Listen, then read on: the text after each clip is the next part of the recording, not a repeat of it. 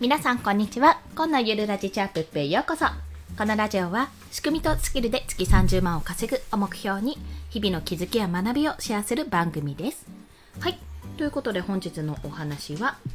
効果的に情報発信を行う3つのチェックリストについてお話をします。冒頭でちょっとお知らせなんですけども生活音が混じりますのでご了承ください。はいということで早速ですね、まあ、SNS や情報発信を運用したいと考えている方や、まあ、そんな時に押さえておくポイントってどういったことっていうようなことに疑問を感じている方にもしよろしければ聞いていただきたい本日の内容でございます。まあ、これは、えっと、注意事項なんですけどもフォロワーを増やすといった話ではないってことを先に述べます。はい。ということで早速ね、この3つのチェックリストをお話ししてしまいますと、1つ目は SNS を伸ばすことは手段だと知ること。2つ目はゴールを明確にするということ。3つ目は客観的に運用するというところです。こちらの3つについて1つずつ解説をしていきます。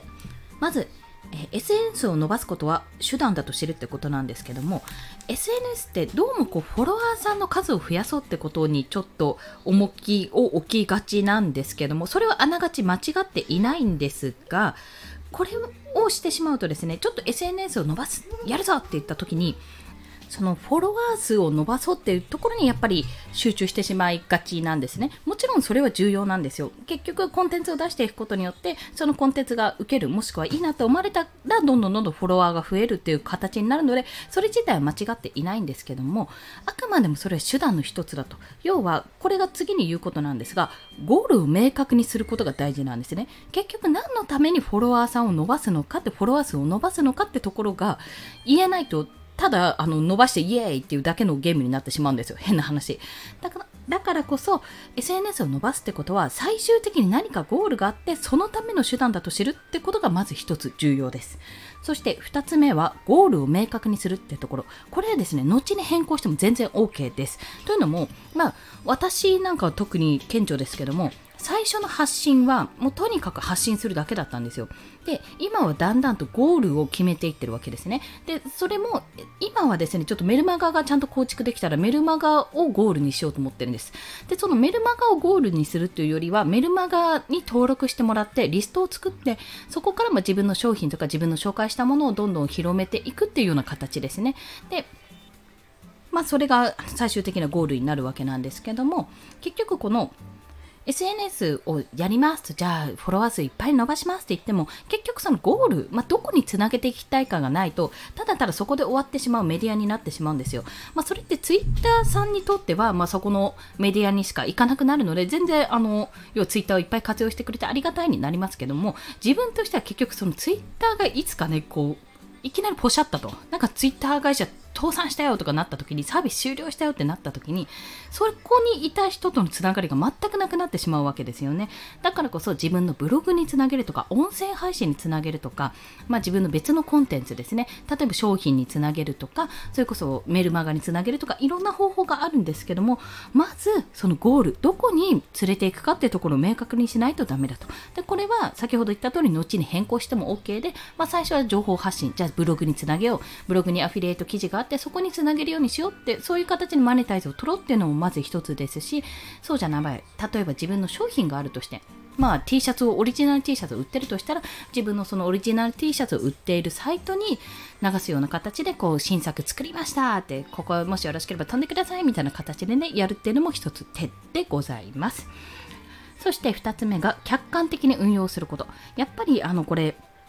私自身もそう感じているところがあるんですけども反応が来ると嬉しい。けど反応がないと悲しいみたいなね。そうやって一喜一憂しちゃう部分があるんですよ。もうそういったものは全部ちょっとは、あの、なんていうの、解除するというか、もうそれは切り離してですね、切り離して、あくまでもそのゴールに向かってどういうメディア運用をしたらいいかっていうところに尽きた方がいいです。それが客観的に運用するってことなんですけども、例えばゴールをブログとしたら、じゃあこのブログに来てもらうように、どういう情報を流せばいいかって話になるんですよ。でブログテーマが例えば美容だったとしたら、美容関係のブログだったのなのに対して、例えば発信内容が全然違う内容だったら、美容と全然関わりない内容なんだろう運動とかでも関わりあるもんね 全然ジャンルの違うところからあの、まあ、訴求するっていうのもね一つつながればいいんですけども全然つながりないところから始めてもあ美容だとして特撮にしてみます。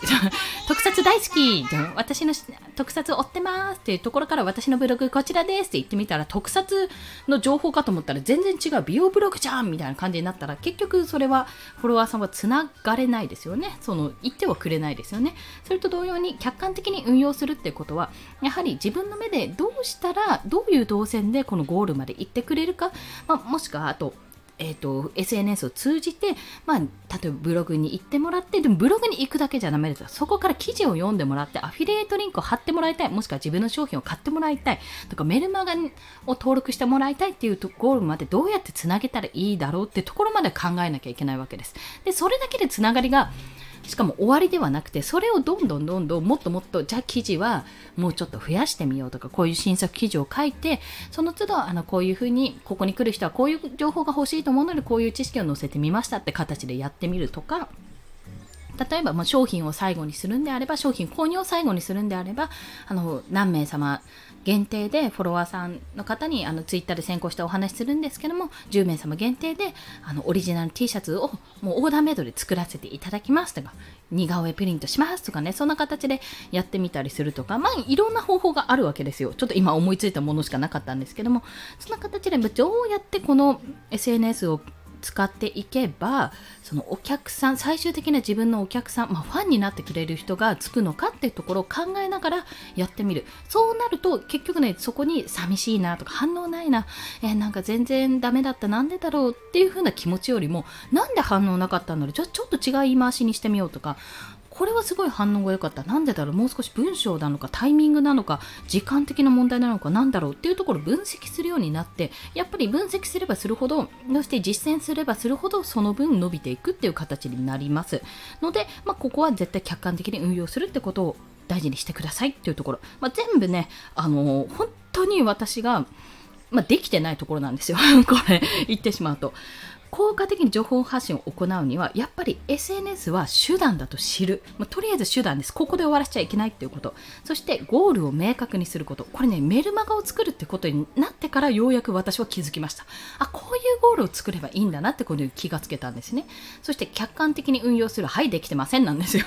全然 Twitter もね運用できてなくてどういう人に向けてどういうことを発信していけばいいのかっていうところを本当に迷走してまして。でいろいろ考えた結果そのメルマガを作ることであこういうターゲット層に伝えたいなっていうことがねで見えてきたんですね。なので、まあ、これから私もやることでもあるんですけども逆に言えばこれをしなかったからこそ伸びもいまいちだったんだなっていうところだったので皆さんはぜひあの私のように失敗しする前にね心ここいらを押さえていただきたいと思いまして今日はシェアさせていただきました。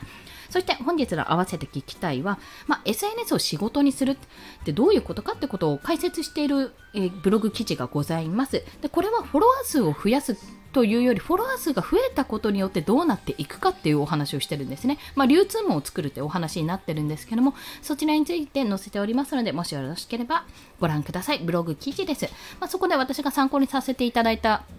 あの無料、無料、有料合わせてなんだろう、ツイッターの、ツイッターだとかな、まあ、ツイッターおよび SNS に通ずる部分なんですけども、その教材のリンクも貼ってあるありますので、もしご興味ある方はよろしければどんなもんかなっていうのを見ていただけると嬉しいです。それでは今日もお聴きくださりありがとうございました。この放送いいねって思われた方、ハートボタンもしくはレビューなど書いていただけると嬉しいです。また、スタンド FM では1日3放送しております。フォローしていただけると通知が朝昼晩と飛びますので、よろしければフォローもお願いいたします。まあ、残り1分ぐらいあるので余談を言うと、メールマガジンでメールマガ限定音声配信っていうのも考えているんですよ、実を言うと。まあ、まだね、全然ね、構想段階なんですけども。で、いや、もうこの3放送のうちの1つをメルマガ限定にしてって考えていたんですけども、考えてみたら毎日メールマガジンを送るわけじゃないので、別に関係ないよねってことが判明したので、まあ、あ、泡となって消えました。このね、1日3放送分の1つをメールマガジンの方限定放送にするっていうのはまあ消えましたっていうところです そうそう。でも限定放送っていうのはね、何かしらの形でやっていきたいと思うので、まあその辺も考えながらおいおいお伝えしますので、よろしければお聞きください。それでは今日も元気に頑張っていきましょう。コンでした。ではまた。